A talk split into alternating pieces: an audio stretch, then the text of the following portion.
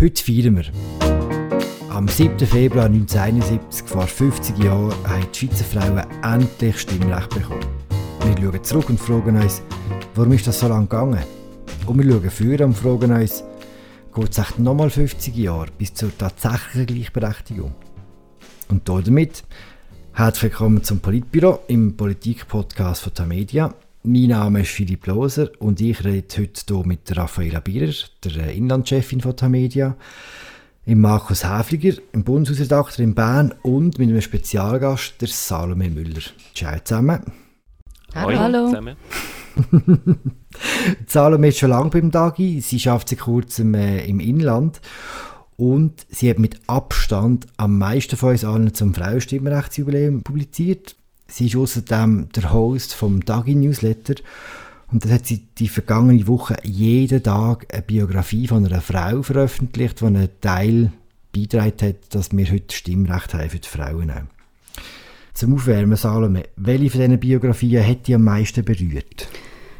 Also auf die Frage würde ich gerne zwei Antworten geben. Und zwar die eine, ist, dass eigentlich all die Biografien ja dem langen Kampf ums Frauenstimmrecht ein Gesicht gegeben haben. Also jede einzelne Frau und auch jeder einzelne Mann sind wesentlich gewesen und das zeigt ja, wie wichtig dass es ist, eine Stimme zu haben. Und vielleicht zur zweiten Antwort haben mir Leserinnen geschrieben und weitere Protagonistinnen genannt. Und das sind eben zum Teil ihre Mütter oder ihre Gotten und Tanten. Mhm. Und das zeigt ja, dass der Kampf zwar lang war, aber eben noch nicht lang her und es immer noch Nachwirkungen hat. Und das hat mich auch recht berührt. Und jetzt kommen keine einzigen Namen über? Nein. Nein, ich möchte nicht, ich möchte nicht jemanden hervorheben. es geht ja, ich finde, es geht ja bei dem Kampf darum, dass man es eigentlich sich muss zusammen organisieren und jede und jeder versucht, mhm. einen Teil beizutragen und allein schafft man es nicht. Und ich will irgendwie äh, mit diesen Biografien haben wir ja eine Sichtbarkeit machen und ich möchte, dass die für alle gelten. Sehr gut. Und mit dem sind wir mit zum Thema. Zum Alibi stimmen los mit schnell rein. Der historische Tag der eidgenössischen Abstimmung ist gekommen. Zum ersten Mal warten Frauen vor dem kleinen Wahllokal. Wovor haben sie Angst? Vor dem Heer der Reporter, die den großen Augenblick festhalten wollen. Fühlen sich die Frauen von Unterbech als heldenhafte Vorkämpferinnen? Nein, sie tun mit Würde etwas, das ihnen ganz einfach und selbstverständlich vorkäme, wären die Fotografen nicht da. Sie wissen, dass ihre Stimmen noch nicht mitgezählt werden. Trotzdem geschieht hier etwas Bedeutsames, auch wenn diesmal noch allein die Männerstimmen gültig sind. Das war ein Ausschnitt aus der Schweizer Filmwochenschau. Wir sind im Jahr 1957, zwei Jahre von der ersten Nationalabstimmung über das Frauenstimmrecht. Wir wissen alle, wie die rausgekommen ist. Und im Oberwallis in Unterbach hat der Gemeindepräsident die kühne Idee gehabt, die Frauen das erste Mal abstimmen zu lassen.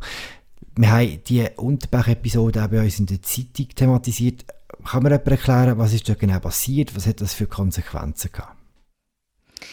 Ja, also es ist dort äh, um eine Frage auf nationaler Ebene gegangen, also eine nationale Abstimmungsvorlage, wo die Frauen direkt betroffen sind. Also es ist um eine obligatorische Wehrpflicht für die Frauen gegangen im Rahmen des Zivildienst. Jetzt in Unterbach haben 84 Frauen, glaube ich, damals gelebt und 33 davon haben dann abgestimmt, aber ihre Stimmen sind dann annulliert worden, weil sie haben ja, also ihre Abstimmungsbeteiligung hat ja noch gar keine rechtliche Grundlage in dem Sinn. Und mhm. trotzdem sagt man jetzt dem Event, sagt man heute eigentlich das Rütli der Schweizer Frauen, weil es einfach ein weiterer äh, Meilenstein ist auf dem sehr, sehr langen Weg zum Frauenstimmrecht. Und äh, was ich noch bemerkenswert finde, ist ähm, einerseits, dass das ausgerechnet im konservativen Wallis passiert ist und das andere, ähm, dass es bei dieser Vorlage eigentlich genau um, um einen Inhalt gegangen ist, wo man ideengeschichtlich eigentlich immer mit der Staatsbürgerschaft verknüpft hat. Also die Wehrpflicht, äh, mhm. wo man mhm. gesagt hat, wer Wehrpflicht leistet, ist auch Staatsbürger und das ist den Männern vorbehalten gewesen. Und das ist einfach auch der, einer von den Faktoren, wo der Frauen die aktive politische Beteiligung sehr sehr lang erschwert hat. Eben, wir sind jetzt hier Ende 50er Jahre und so eine Episode wie im Wallis tut national wahnsinnig für Aufsehen sorgen. Wenn man es jetzt europäisch anschaut, seit zu diesem Zeitpunkt in den meisten Nachbarländern und überhaupt in Europa ist das Frauenstimmrecht gar kein Thema mehr, weil es schon lange eingeführt ist. Warum ist die Schweiz so hinterdrein? Warum geht das bei uns so lang? Ich glaube, was schon, es ist ja nicht nur in Europa, wenn man im Fall ein bisschen trainiert geht und ein bisschen schaut, wann haben die Länder das Frauenstimmrecht eingeführt, es ist schon zum Teil krass. Oder Neuseeland war 1893, Türkei sogar, wo wir heute demokratisch ein bisschen belächeln, ist 1934, also wir sind sehr spät. Vielleicht ein Faktor dient schon ein bisschen zur Ehrenrettung. Oder die Schweiz ist meines Wissens das erste Land der Welt, wo es per allgemeine Volksabstimmung eingeführt hat. Oder in anderen Ländern sind es äh, Parlamentsbeschlüsse und in der Schweiz hat das Volk müssen darüber abstimmen und die Männer, die Stimmrecht hatten, haben also müssen wie einen Teil von ihrer Macht an die Frau abtreten und das ist sicher ein wesentlicher Grund gewesen, dass es in der Schweiz länger gegangen ist. Ich finde ein wichtiger Faktor, also es sind ja mehrere Faktoren, die dazu beitragen haben, aber für mich der wichtigste Grund oder der Grund, wo im Kern auch vielen anderen Faktoren zugrunde liegt, das ist für mich das, wo Historiker so die männerbündlerische Kultur nennen. Also etwas, wo schon bei den alten Gründungsmythen der Schweiz anfängt. Ähm, der Rütli-Schwur nämlich ist ein Bund zwischen Männern. Und aus dem hat sich ja dann die Schweizer Identität entwickelt, also aus einer Gründungsgeschichte, die zeigt, wie erfolgreich ein Land sein kann, wenn sich wehrhafte, mutige Männer zusammenschliessen und gemeinsame politische Ziele verfolgen. Also in dem Mythos haben ja die Frauen eigentlich keine Platz oder zumindest keinen öffentlichen Platz. Sie sind, sie sind äh, mehr einfach für das Private besorgt gewesen. Sie haben daheim geschaut, dass Männer sich im öffentlichen Raum möglichst optimal entfalten haben können. Sie haben ihnen den Rücken frei gehalten. Und weil man ja immer davon ausgegangen ist, dass, dass Geschlechterrollen natürlich, also naturgegeben sind und wegen dem eigentlich nicht veränderbar, hat sich das halt sehr, sehr lange nicht geändert. Salome, du hast dich sehr mit dem beschäftigt jetzt. Was ist, die, was, was ist deine Erklärung für, äh, für die lange, lange Dauer? Also eigentlich die, die wesentlichsten Punkte sind jetzt schon angesprochen worden, eben, dass eigentlich eine Mehrheit von Schweizer Männern hat müssen ja sagen und damit auch Platz geben oder Platz machen. Und dann das, was Raffaella angesprochen hat mit dem Mythos von, dem, von den Gründervätern quasi und auf der anderen Seite eben der Mythos von, von der Frau, die im Privaten zugewiesen ist und ihren Ort dort hat. Und ich meine, in der Argumentation dann, also wenn Männer auf der Straße gefragt worden sind, wieso die Frauen ähm, sollen das Stimmrecht bekommen oder eben nicht, ähm, ist auch immer wieder argumentiert worden mit der politischen Unreife, also dass Frauen nicht das Verständnis haben für Politik, aber eben auch, dass sie in die Küche gehören, also zu den Kindern, zu der Familie. Und man hat sehr fest an dieser Ordnung wollen, äh, festheben ich finde, ein wesentliches Argument ist ein Grundsatzproblem, wo unsere Demokratie hat, wo über das die Frauenfrage rausgeht. Wir sind ja sehr stolz über unsere Demokratie und die Stärke von deren ist tatsächlich so das Abstimmen, das Demokratieprinzip, wo sehr hoch gewichtet wird. Aber ein zweiter Pfeiler von der Demokratie wäre eben die Rechtsstaatlichkeit, Menschenrecht. Und der Teil von einer Demokratie ist extrem unterentwickelt bei uns. Wir, das, das sieht man in den Diskussionen bis heute, wenn man über Fragen redet wie Ausländerstimmrecht und so weiter. Es geht immer darum, man muss doch abstimmen und die Mehrheit hat immer recht. Das ist irgendwie in unseren Gen, in unserer politischen Kultur. Und auf der anderen Seite Fragen wie Gleichberechtigung, wie Menschenrecht, wie Gleichstellung, wie Rechtsstaat, das ist unterentwickelt. Und ich glaube darum, dass Staaten in Europa, wo stärker von der französischen Revolution prägt sind, eben auch viel offener sind für das Frauenstimmrecht. Und wir, wo viel stärker von der Landsgemeinde und von der Bürgerversammlung im Dorf prägt sind, bei uns hat die Idee viel schwerer gehabt, darum, weil der Rechtsstaat eine Art wie kein Standing hat oder ein schlechter mhm. Standing hat in unserer Kultur. Was ich zu dem gerne würde sagen, wo ein das reingeht, was jetzt Markus gesagt hat, es ist ja oft, hat ja geheißen, ja, ja, Frauenstimmrecht, aber es gibt Wichtigeres. Also es ist immer es hat immer müssen warten oder ich glaube es ist irgendwie in den 30er Jahren dann das Ansinnen mal in der Schublade vom Bundesrat verschwunden und auch recht lang dort geblieben also eigentlich hat es ja schon immer Frauen gegeben im 18. 19. Jahrhundert wo das gefordert haben also die Argumentation damals für das Frauenstimmrecht ist eigentlich immer noch die gleiche wo man auch heute würde bringen und wo man auch heute könnte bringen bei den Ausländern zum Beispiel aber aber das, das, das Prinzip von nur nicht schnell also man muss warten oder es muss sich entwickeln entwickeln. Ich finde, das ist irgendwie schon auch noch typisch Schweiz. Hm. Sie hat zwei recht mächtige Gegner, wenn man sich das überlegt. Zum einen das Verständnis vom Rechtsstaat, zum anderen das, das äh, alltägliche Verständnis von der Ordnungen, von, von der natürlichen Ordnung. Jetzt aus Sicht von, von Frauenstimmrechtsorganisationen und von den Leuten, die das haben ändern wie geht man so etwas an und wie findet man die richtige Balance zwischen forschem Auftreten und defensivem Auftreten? Du implizierst schon jetzt mit dieser Frage, sind Frauen vielleicht zu defensiv gewesen, oder ja, sind sie zu wenig offensichtlich äh, ja. auftreten?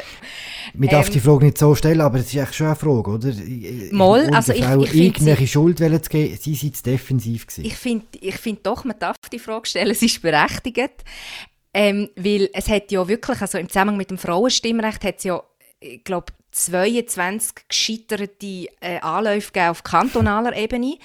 Ähm, dazu hat es noch unzählige Vorstöße, Petitionen, kleinere und größere Mobilmachungen, Zusammenschlüsse, Absichtserklärungen und so weiter gegeben.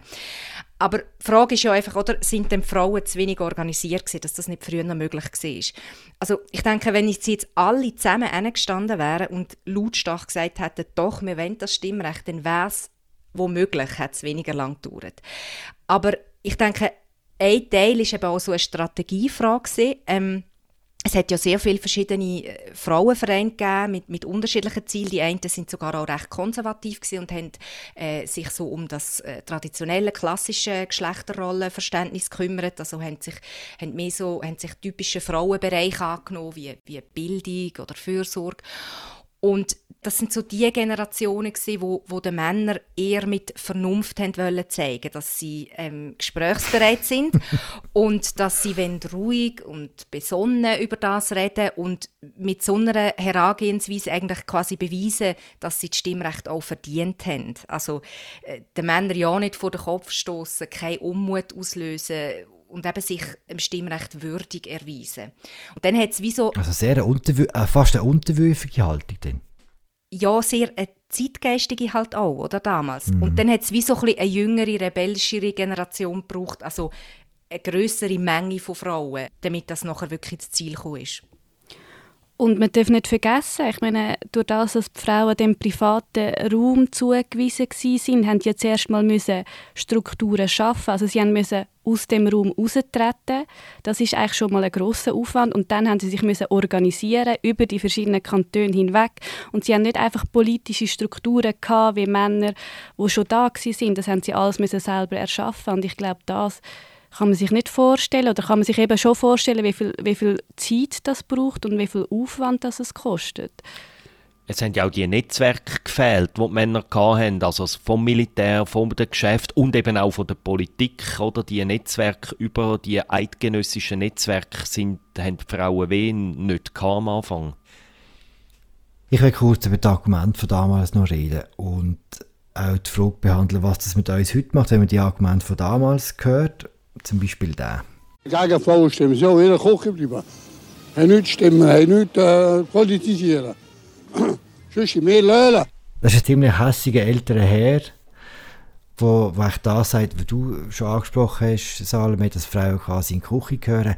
Das ist alles noch nicht so lang her. Was macht das mit euch heute, wenn ihr so Leute hört, wenn ihr so Argumente hört? Ist das wie aus einer ganz anderen Welt oder ist das etwas, was heute auch noch wie nachhält?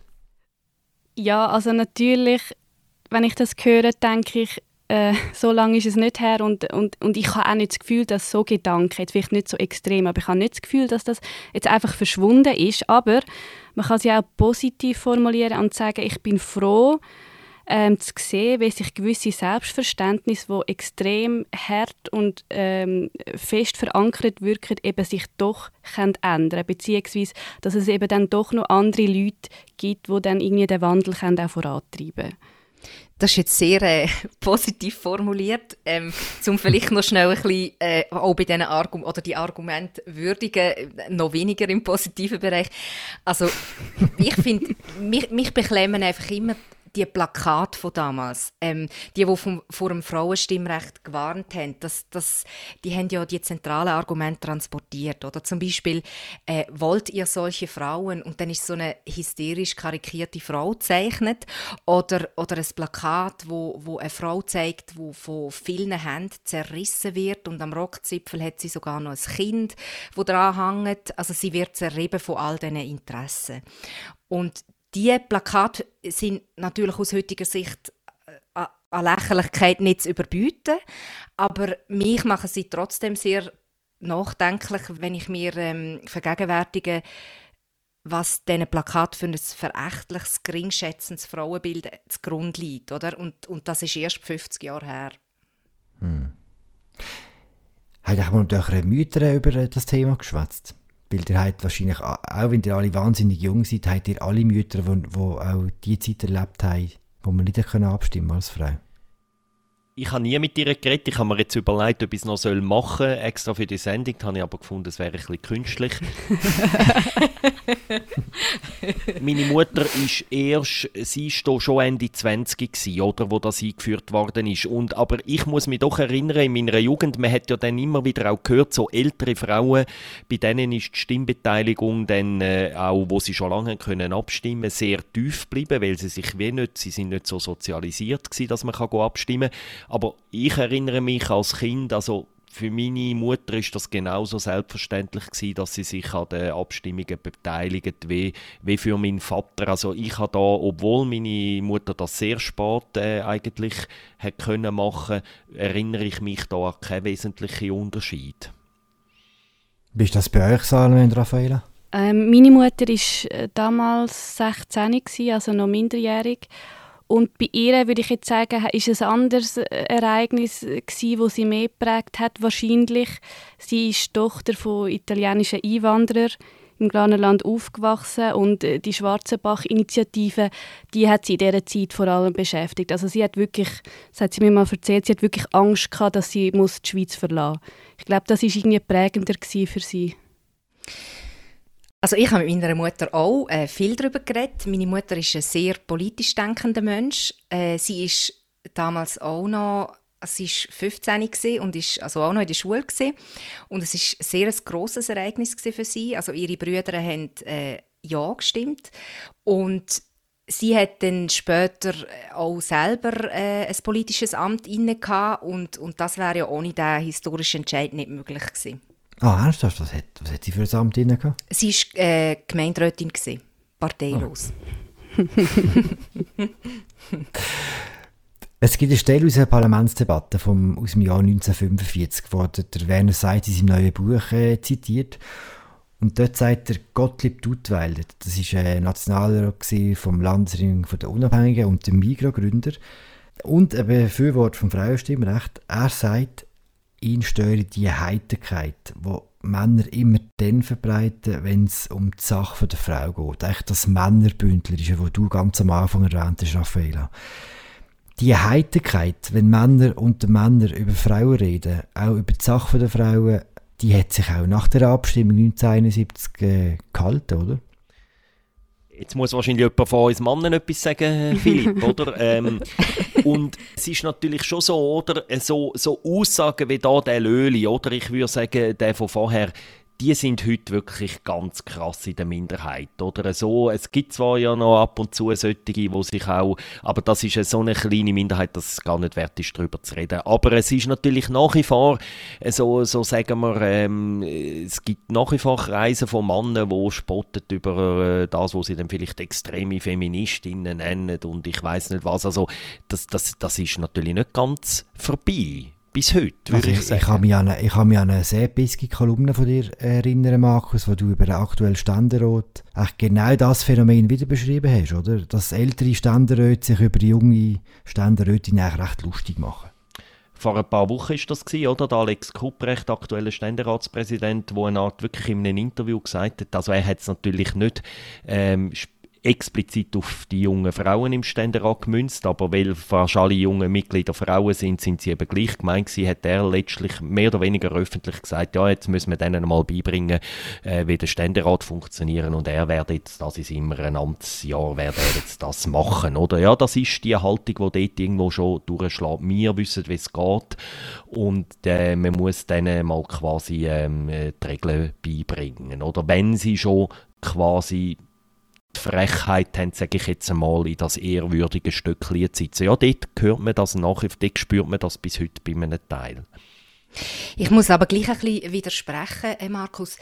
Ähm, also wenn man jetzt über die, über die Nachwirkungen bis in die Gegenwart redet, ähm, ich finde nicht, dass primär mit einer Heiterkeit darüber geredet wird, sondern eher mit einer zunehmenden Kässigkeit. Also hm. äh, viele Männer, vor allem im bürgerlichen Lager, das hast du ja jetzt auch so ein bisschen äh, geschildert, die sind ja, die denken ja, ähm, es hat sich jetzt ja schon genug zugunsten der Frauen verändert, jetzt, jetzt länger es mal, oder?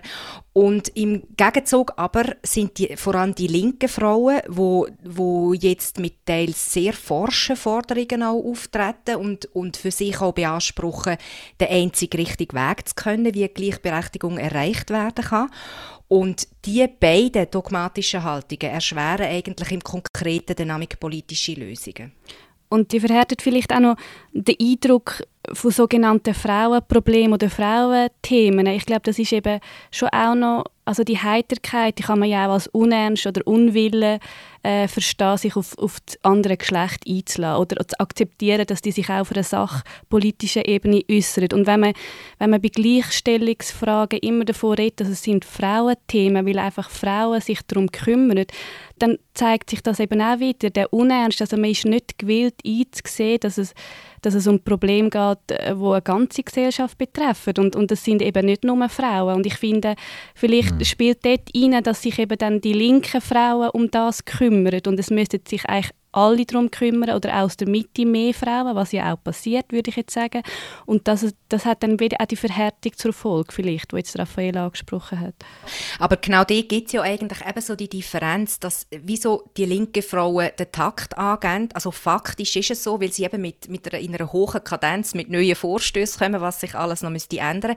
Und viele bürgerliche Frauen halt finden, ja, aber genau so sehen wir das nicht. Wir setzen uns auch für die Sache der Frau ein, aber nicht mit diesen Mitteln und auf diesem Weg. So. Ja, es pressiert den einen halt einfach, weil sie findet, wir haben doch jetzt genug lang gewartet und jetzt soll sich einfach etwas verändern. Und, und, und das andere wäre ja wieder das gemäßigte, ja, nur nicht überfordern oder nicht überrennen oder nur mal genau anschauen. Und ich glaube, das ist wieder so das Prinzip von es braucht halt noch einen Moment. Und jetzt haben wir einen Vaterschaftsurlaub von zwei Wochen und jetzt Elternzeit, ja, das müssen wir jetzt nicht gerade wieder besprechen, weil jetzt haben wir ja mal die zwei Wochen so. Apropos verändern, eine grosse Angst der Männer war ja, dass wenn man den Frauen Stimmrecht gibt, dass die ganze politische Landschaft total auf den Kopf gestellt wird. Also es ist vor allem bei den Bürgerlichen die Angst, dass die Linken jetzt viel stärker werden. Es ist bei den äh, Leute vom Land Angst gesehen, dass, äh, dass sie von der Stadt überstimmt werden, weil Frauen vom Land keine Zeit haben oder zu viel zu tun haben, um abstimmen. Kann man eine allgemeingültige Aussage machen, inwiefern die Annahme vom Frauenstimmrecht die politische Landschaft und das politische Abstimmungsverhalten von der Schweiz verändert hat? Also vielleicht zuerst einmal gerade, Philipp, um auf das eingehen, was du jetzt gesagt hast, ähm, eben wegen diesen Ängsten, wegen den Machtverschiebungen, oder? Also das haben wir ja bis jetzt noch nicht so besprochen. Das ist ja auch einer der wesentlichen Faktoren gewesen, warum es so wahnsinnig lang gegangen ist, bis das Frauenstimm und Wahlrecht gekommen ist. Die, äh, die Machtpolitik. Also der dominante Fresin hat ja sehr lange eigentlich Angst davor gehabt, Frauen würden sich dann äh, scharweise äh, der SP in, in, die Arme werfen, oder? Weil die SP hat sich ja vergleichsweise früh für das Frauenstimmrecht ausgesprochen, aber, das muss man auch festhalten, ähm, nicht geschlossen, sondern es hat auch die Befürchtungen gegeben, dass dann die Frauen vielleicht zurückständig könnten denken, als dass sie sich für die richtige Politik würden aussprechen, also richtig aus Sicht von der SP. Und also das heißt, es hat auf allen politischen Seiten eigentlich Ängste gegeben, dass das dann eine riesige Veränderung gibt von der politischen Landschaft. Und das muss man sagen, das ist ja, hat sich nicht bewahrheitet. Also es hat weder einen Linksrutsch gegeben noch einen Rechtsrutsch. Und die Befürchtungen sind nicht alle vergeblich gewesen. Aber was man dann schon können sehen, sind so die Unterschiede, wie lange das es gegangen ist, dass bis die Frauen haben auch innerhalb der verschiedenen Parteien können Fuß fassen. Also auf linker Seite hat es schnell einen höheren Frauenanteil gegeben als in den bürgerlichen äh, Parteien. Man sieht ja bis heute, dass ähm, Frauen nicht jetzt einfach linker oder rechter stimmen, aber es gibt ja schon Unterschiede und der jüngste spannende Fall ist Konzernverantwortungsinitiativen, oder? Dort haben wir einen riesigen Unterschied gehabt, wie Frauen und Männer gestimmt haben. Also die Frauen haben 57% Ja gesagt und Männer nur 43%. Also die Frauen haben eigentlich zum Volksmehr beitragen von deren Initiative. Sie ist ja dann am Stände mehr gescheitert, aber und das zeigt ein bisschen, dass Frauen das zeigen auch Forschungen. Sie sind in Umweltthemen, stimmen sie eher umweltfreundlicher, so in so, was ich jetzt würde nennen, Menschenrechtsthemen, sind sie eher offener als Männer. Das ist wahrscheinlich eine, generelle Aussage, die man machen kann über wie das Frauen anders stimmen. Und was interessant ist, es hat da Untersuchungen gegeben, unter anderem von Claude Longchamp, der da dazu publiziert hat, dass Frauen doch schon mehrere Abstimmungen in den letzten 50 Jahren entschieden haben. Etwa sind rund ein Dutzend. Und wo sie sich dann auch gegen Männer durchgesetzt haben. Und es sind deutlich mehr Abstimmungen, wo die Frauen gegen die Männer entschieden haben, als wo die Männer gegen die Frauen entschieden haben. Also es gibt diese Fälle, aber es ist bei weitem nicht die große Regel. Bei weitem nicht. Gut, man kann auch sagen, dass in den 100 Jahren vorher die Männer immer gegen Frauen, über die Frauen entschieden haben, oder? Also ergänzend kann man vielleicht eben noch sagen, dass es äh, auch gesellschaftspolitische Fragen sind oder Armeefragen, wo die Frauen ähm, anders abstimmen. Das ist zum Beispiel zuletzt beim Grippen der Fall gewesen. Der ist wegen der Frauen äh, nicht durchgekommen. Und dann finde ich auch noch wichtig zu sagen, dass gewisse Themen erst mit der substanziellen Frauenbeteiligung überhaupt möglich geworden sind oder überhaupt so reif geworden sind, dass sie nachher mehrheitsfähig sind. Also ich denke zum Beispiel an, an die Revision vom Eherecht, sehr ein wichtiger Schritt äh, für viele Frauen. Dann äh, die Fristenlösung oder auch die Mutterschaftsversicherung. Einfach, weil die Frauen in der Politik andere Prioritäten gesetzt haben. Das ist sehr interessant, Raphael, mit den nationalen Abstimmungen. Ihr habt, glaube ich, auch noch äh, eine Auswertung gemacht von, von Abstimmungen im Parlament, oder, die jetzt bald veröffentlicht wird. Kann man dort noch etwas dazu sagen? Ja, also wir haben geschaut, wie sich der historisch hohe Frauenanteil jetzt vor allem im Nationalrat ähm, auswirkt auf die konkreten sachpolitischen Geschäfte. Und dort zeigt sich schon relativ deutlich, dass es geschlechtsspezifische Unterschiede gibt, also beispielsweise eben in der Gesellschafts-, Sozial- und Bildungspolitik. Ähm, dort sind Frauen, kann man sagen, fraktionsübergreifend progressiver, so im Schnitt. Aber im Großen und Ganzen, und das zeigt sich eben auch, auch interessant und schließt auch ein an das an, was ich vorher gesagt habe, von wegen, es hat keine äh, riesige Umwälzungen gegeben im Parteiensystem, wo die Frauen auch an der, an der politischen Macht beteiligt worden sind. Im Großen und Ganzen wirkt sich eben Parteizugehörigkeit stärker auf das Abstimmungsverhalten aus als das Geschlecht. Wir haben auch noch im Zusammenhang mit dieser Geschichte angeschaut, wie denn die Redezeit verteilt ist jetzt im Nationalrat. Da haben wir Daten bis glaub, 1999 zurück. Und es ist sehr interessant, dass eigentlich die Frauen durchschnittlich äh, pro Session immer länger geredet haben als Männer. Und je mehr Frauen den Nationalrat gekommen sind, desto kleiner ist die Differenz geworden und desto mehr haben sie sich an der Redezeit vom Mann, von den Männern angeglichen. Also man kann sagen, je, je mehr man sich auf 50-50 annähert, desto entsprechender ist dann das auch in der Redezeit, die verteilt ist. Das finde ich eine interessante Erkenntnis, Salome. Das ist mir so überhaupt nicht bewusst gewesen. Ich würde es jetzt so erklären, dass wenn es wenig Frauen hat, müssen ja, die wie kompensieren. kompensieren. Mhm. Und je ausgeglichener das, das wird, umso sagen wir, entkrampfter können sie auch einfach, äh, einfach politisieren und müssen nicht mehr irgendwie, irgendwie versuchen, ein Gegengewicht zu bilden. Mhm. Ich möchte noch als Bundeshausredakteur, was mir im Moment extrem auffällt, und das kann ich jetzt nicht mit Zahlen unterfuttern. Mich dunkt Frauen bringen seit etwa zwei Jahren ziemlich viel politische Power auf den Boden. Sie haben sich extrem gut organisiert. Allianz F, der Dachverband, hat ziemlich viel Power. Sie bringen dauernd neue Themen. Sie sind sehr präsent. Äh, Frauen sind im Moment auch dran, ihre Netzwerke auszubauen. Also trotz Pandemie ist letztes Jahr ein FC Helvetia gegründet worden. Das ist ein, äh, ein Fußballclub der National- und Ständerätinnen. Der FC Nationalrat hat es ja schon irgendwie Jahrzehnte gegeben, ich glaube 60 oder 70 Jahre. Jetzt gibt es auch einen Club der Politikerinnen. Und das zeigt, oder, sie sind im Moment extrem gut vernetzt. Viel besser wage ich heute zu behaupten, es gibt kein Pendant von, wo nur Männer sich vernetzen, nur Politiker sich vernetzen. Und da, das gibt den Frauen im Moment, finde ich, auch viel Power für weitergehende Forderungen, die auf der Agenda stehen, also Kinderbetreuung, äh, Revision vom Sexualstrafrecht und so weiter und so fort. Ich habe das Gefühl, da hat so eine junge Generation von Politikerinnen ist da sehr aktiv und auch bei anderen Organisationen wie Operation Libero und so weiter, wo im Moment recht wichtig sind, sind ja, spielen ja die Frauen auch sehr dominante Rolle. Also da ist, ähm, ich sage schon fast, Männer müssen sich schon bald ein bisschen warm anziehen, dunkt es mir. ja, gut, da bin ich jetzt nicht ganz sicher. Äh, also, also so ich bin absolut einig mit dem Markus und was ich verschiedentlich schon gehört habe, ist einfach, dass der Frauenstreik 2019 sehr maßgebend war und vielen Frauen, auch Politikerinnen, aber auch Nicht-Politikerinnen, irgendwie aufgezeigt hat, erstens, man ist nicht allein und man ist gewillt, irgendwie sich zu vernetzen und man ist auch sichtbar. Also man hat sich eigentlich auf der Straße auch der eigenen Frauenreihe gezeigt. Und ich glaube, das ist, das ist irgendwie noch, noch bestimmend in diesen neuen Organisationen auch oder in dieser neuen Kraft, die entstanden ist. Mhm. Und trotzdem, trotz Frauenstreik und trotz Vernetzung, muss man sagen, dass in ganz vielen äh, Kennziffern für, die, für die tatsächliche Gleichberechtigung, äh, gleiche Lohn für gleiche Arbeit, äh, Verteilung von der Haushaltsarbeit, Kaderstellen, dass die Schweiz wie schon beim Frauenstimmrecht vor 50 Jahren im, im europäischen Hintertreffen ist. Ist das das Erbe von dem langen Kampf um das Frauenstimmrecht? Hat das mit der direkten Demokratie zu tun? Also quasi ein ähnlicher Grund wie äh, vor 50 Jahren?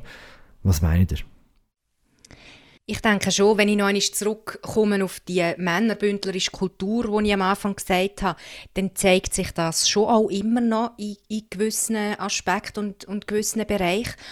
Und also heute hat es zwar mehr Frauen in der Politik, aber beispielsweise Appenzell-Innerrhoden, das ist ja der Kanton gewesen, wo damals vor 50 Jahren am stärksten dagegen war, um das Frauenstimmrecht ähm, äh, einzuführen. Aber Zellinerode hat bis heute keine Nationalrätin gehabt. Also dafür hat beispielsweise die Hälfte von diesen Nationalräten Brogger oder Fessler geheissen, aber es hat nie eine Frau gehabt. Und das sind ja wirklich acht Kantone, die dort Nein gesagt haben. Und von dem, also das ist äh, so in dem konservativeren Teil Innerschweiz und Ostschweiz gewesen. Das, das spürt man immer noch. Und gerade zum Beispiel jetzt in Innerrhoden hat es bei den letzten Wahlen 2019 hat's eine valable Kandidatin gehabt. Sie hat aber das Rennen auch nicht gemacht. Und auch außerhalb der Politik in der Wirtschaft zeigt sich halt die Kultur auch immer noch.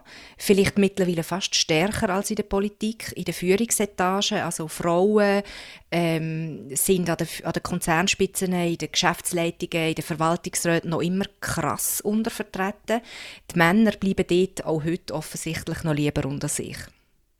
Wobei gerade in diesen Bereichen, dunkt es ist in den letzten zwei Jahren sehr viel in Gang gekommen. Ähm, was dort halt schon ist, oder gerade was zum Beispiel gleicher Lohn für gleiche Arbeit betrifft. Ich meine, das ist klar, Frauen verdienen im Schnitt äh, weniger als Männer, das ist leider so. Aber es ist dort halt schon auch eine Frage, wie löst man das Problem? Und das haben wir vorher schon ein bisschen andiskutiert. Es gibt die, die sagen, wir wollen vom Staat her irgendwie einen Order, einen UKAS und andere, die sagen, das, das kann wie auch nicht die Lösung sein. Und die Ausgangslage ist halt schon ein bisschen anders als beim Frauenstimmrecht. Oder beim Frauenstimmrecht ist es klar, dort muss der Staat das einführen. Die Frage ist, wie Gleichstellung in der Wirtschaft passieren soll. Dort finde ich, ist es ein bisschen komplizierter, komplexer. Dort gibt es halt verschiedene Lösungsansätze und eigentlich ist dort schon nicht nur der Staat gefordert, sondern das ist ja etwas, wo jedes Unternehmen in seiner Hand hat und ähm, hätte. Und dort, äh, glaube ich, darum ist es zu einfach, einfach nur zu sagen, der Staat muss jetzt befehlen. Äh, darf ich schnell noch entgegnen? Äh, das ja. ist überhaupt nicht meine Aussage. Das ist mir dann noch sehr wichtig festzuhalten. Ich finde überhaupt nicht, der Staat müsste da intervenieren und schauen, dass das dann schon besser kommt in der Wirtschaft. Ich habe nur gesagt, also ich habe es einfach konstatiert, oder, dass das offensichtlich dort noch so ist und logisch, es ist schwieriger, äh, dort durchzudringen, weil eben die Wirtschaftsfreiheit in den Unternehmen kann da, jedes Unternehmen kann das handhaben, wie es will. Aber faktisch führt es dazu, dass halt heute noch der Fall ist. Ja, und ich habe genau zu dieser Frage mal mit Andrea Mayhofer, Geschlechterforscherin, geredet und sie hat gesagt, ja, aber die Struktur, die Verweigerungsstruktur, dass eine Mehrheit oder eine Gruppe von Männern gewisse Sachen verweigert jetzt einer Frauengruppe, die ist halt immer noch sichtbar. Und wenn wir von Unternehmen reden, reden wir von Unternehmen, die eigentlich in Männerhand sind. Und dort ist ja irgendwie also dort hat sich jetzt einiges da, aber dort muss sich ja noch mehr tun. Und ich glaube wirklich, die Struktur ist immer noch vorhanden. Damals bei den Abstimmungen eine Männermehrheit hat Nein gesagt und gefunden, die Frauen sollen das nicht haben. Irgendwann haben sie dann Ja gesagt. Und im Kleinen und auch jetzt in der Wirtschaft sieht man die Struktur immer noch aufscheinen. Und ich weiß nicht, ob äh, die Schweiz ein Spezialfall ist. Wahrscheinlich nicht. Ich meine, Deutschland hat ähnliche Fragen, die diskutiert werden. Aber ähm, das finde ich eigentlich noch bemerkenswert und auch bedenkenswert. Wenn man sich heute die Argumente vor Augen führt, die damals in aller Öffentlichkeit und sehr ernsthaft äh, geäußert worden sind, dann muss man sich ein bisschen am Kopf langen heute. Und das ist ein bisschen zum Schämen, ehrlich gesagt. Glaubt ihr, dass unsere Nachkommen, dass in 50 Jahren Leute sich ähnlich an den Kopf werden langen, wenn sie gewisse Sachen sehen, die wir heute in aller Ernsthaftigkeit diskutieren? Ich bin überzeugt, dass unsere Nachkommen sich über uns werden an den Kopf langen.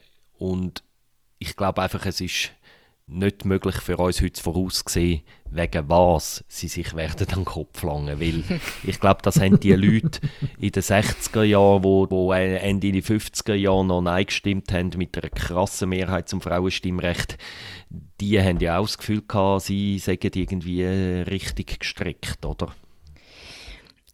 Ich habe es interessant gefunden, in der Debatte zur Ehe für alle, vor allem im Ständerat, habe ich genau die gleichen Argumente wieder gehört wie damals. Also noch vor über 50 Jahren, wo, wo es um die Einführung vom Frauenstimmrecht gegangen ist. Ähm, nämlich, dass man sich auf die Verfassung äh, bezogen hat. In der Verfassung haben ja die Frauen, sind irgendwann haben sie so die Strategie gefahren, dass der Begriff Schweizer eben auch Frauen soll umfassen, oder? Der männliche Begriff Schweizer. Und jetzt und dann hat man gefunden, ja, das sei halt nicht äh, im Sinn und Geist der Erfinder, oder? Dass, dass, dass Frauen auch mitgemeint sind. Und jetzt hat es eigentlich wie das gleiche Argument gegeben, also die Ehe sei in der Verfassung, es sei wie klar, das ist zwischen Mann und Frau. Und wenn wir das ändern dann müssen wir die Verfassung ändern. Das länge nicht auf Gesetzesstufe. Es ist exakt das gleiche Argument und es ist bei beidem darum gegangen, ähm, dass man bei einer Volksabstimmung eben dann das doppelte Mehr müsste erreichen, also auch die Stände mehr in den konservativen Kantonen. Das sind interessante Beispiele, Raphael, aber kann man sich auch äh, überlegen, dass gerade bei so Ausweitung von demokratischer Partizipation dann die Leute sich wieder an den Kopf legen. Zum Beispiel beim Ausländerstimmrecht, dass man in 50 Jahren das als totale Selbstverständlichkeit gesehen wird ich finde schon, dass das Ausländerstimmrecht, die Debatte ums Ausländerstimmrecht sehr hohe Parallelen zum Frauenstimmrecht äh, aufweist. Auch dort, ich will wieder zurück auf das, was ich früher gesagt habe, so die Idee, das Recht, das wir jemandem geben, das ist ein Gnadenakt von der demokratischen Mehrheit, oder? Und irgend so, früher hat ja sogar schon der, der, der, der Einwohner aus dem Nachbardorf hat in der Gemeinde nicht dürfen mitstimmen. Dann irgendwann hat, man, dann hat er das dürfen, dann hat man die Frauen zugelassen und jetzt finden ähnliche Debatten nur um die Ausländer. Ich sage ja auch nicht, jeder Ausländer soll ab dem ersten Tag in der Schweiz gar können mitstimmen aber wenn man nicht einmal Leute, die 20, 30 Jahre äh, in der Schweiz leben, die nicht einmal auf Gemeindeebene dürfen sich Abstimmungen beteiligen, das ist schon, finde ich, eine ähnliche Diskussion, oder? So zwischen Gleichstellung zwischen Menschenrecht, Grundrecht und zwischen dem Demokratieprinzip die gleiche, äh, gleiche Spannungsfeld, das gleiche Spannungsfeld, wo wir beim Frauen, bei der Frauenfrage hatten, zeigt sich da wieder. Aber Markus, hast du das Gefühl, es geht auch 50 Jahre wieder, bis das eingeführt wird? Oder wie würdest du das einordnen, zeitlich? ähm, es ist natürlich ein bisschen weniger eindeutig dort, weil man kann doch immer noch sagen, ja, ein Ausländer kann sich auch einbürgern lassen und dann kann er abstimmen, oder? Wobei auch dort haben wir ja wieder den Gnadenakt von der Einbürgerung, der wieder spielt und so weiter. Nein, ich glaube schon, ähm, ob wir überhaupt die 50 Jahre das volle Ausländerstimmrecht haben, das wage ich zu bezweifeln. Ich denke schon, dass sie in den nächsten Jahren auf Gemeindes-, Kantonsebene sich vielleicht etwas wird bewegen. Würde ich jetzt schon für möglich halten, doch wir werden es ja selber noch erleben, äh, ob das 50 Jahre geht. Wir werden auch erleben, ob wir dann irgendwann mal ein schlechtes Gewissen haben äh, wegen dem, wegen dem Ausländerstimmrecht.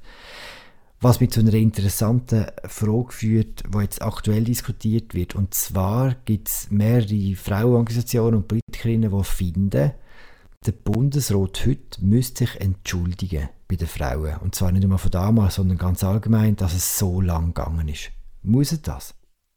Nein, das fände ich falsch. Äh, eine Entschuldigung vom Bundesrat für das historische Unrecht, wie jetzt gefordert wird. Weil ich finde, das Mittel der Entschuldigung für großes Leiden, also wo von der Staatsgewalt gewissen Personengruppen zugeführt worden ist, das darf sich nicht abnützen. Und ich finde auch der Bundesrat wie die falsche Instanz, weil er hat es ja nicht aktiv verhindert, also eben, er hat es äh, extrem verzögert, ist immer wieder... Also ähm, schon, er hat schon nicht mitgeholfen, sehr aktiv, oder? Genau, er hat es sicher nicht befördert, mhm. ähm, aber es ist ja letztlich der männliche Teil von der Bevölkerung, also der damalige Souverän, der so entschieden hat und insofern ist es echt ein Zeitgeist gewesen, oder? Und der Bundesrat ist ja ein Abbild von dem männlichen Teil von der Bevölkerung gewesen. Also ich finde wie auch so der Absender werden nicht am richtigen Ort. Und die Frage würde sich dann auch stellen, wo man dann künftig müsste Grenzen ziehen Also bei wem müsste man sich sonst noch entschuldigen?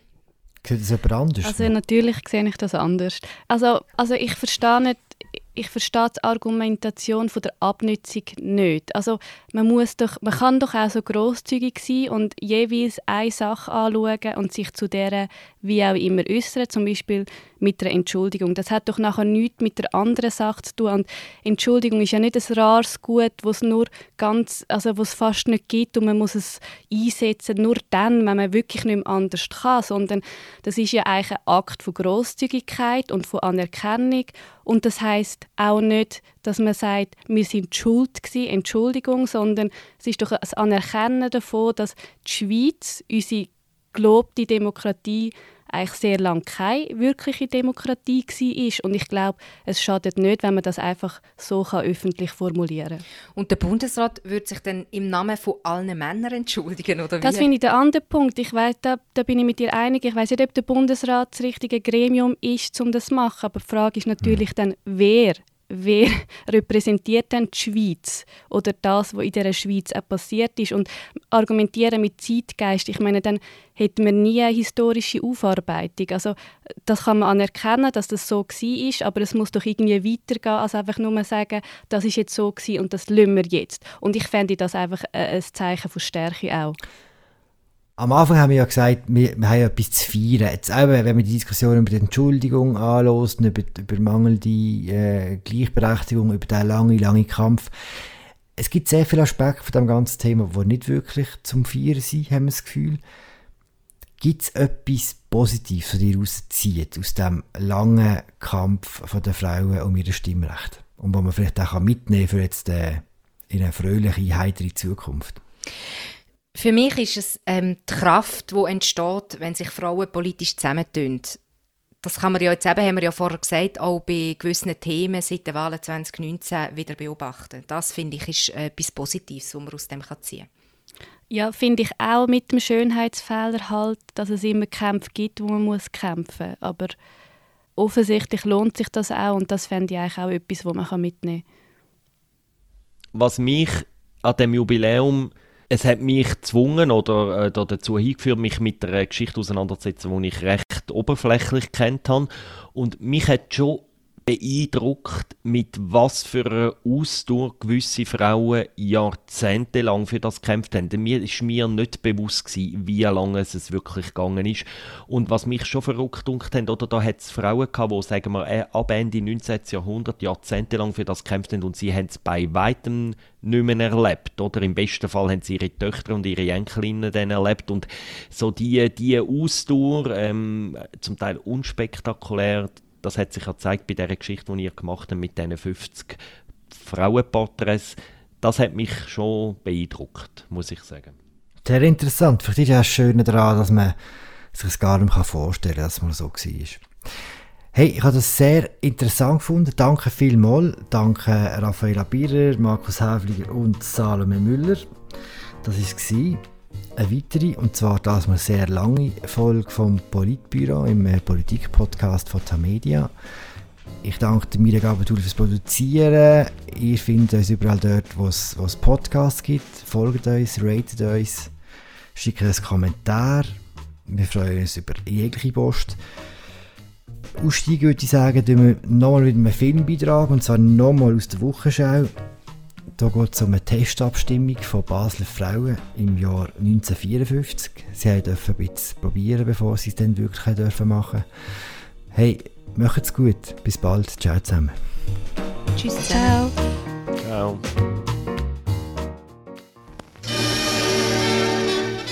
Nun sind auch die Baslerinnen zum ersten Mal in ihrem Leben an die Urnen gegangen. Aber die Stimmrechtsausweise, die sie gegen einen Wahlzettel eintauschen, sind äußerst provisorische Papiere. Die Regierungsräte Schaller und Peter sehen sich das Ereignis an und stellen fest, dass man die Stimmnovizinnen sehr höflich behandelt. Eine Abstimmung ist es ja eigentlich nicht. Und ob die ältesten Bürgerinnen ihren wahren Abstimmungstag noch erleben werden, ist ungewiss. Hier geht es nur darum, ob die Baslerinnen das Stimmrecht haben wollen. Mit hoher Mehrheit wollen sie es haben. Aber auch in Basel werden die Herren der Schöpfung allein darüber entscheiden, ob sie in Zukunft die Frauen an der Urne dulden wollen.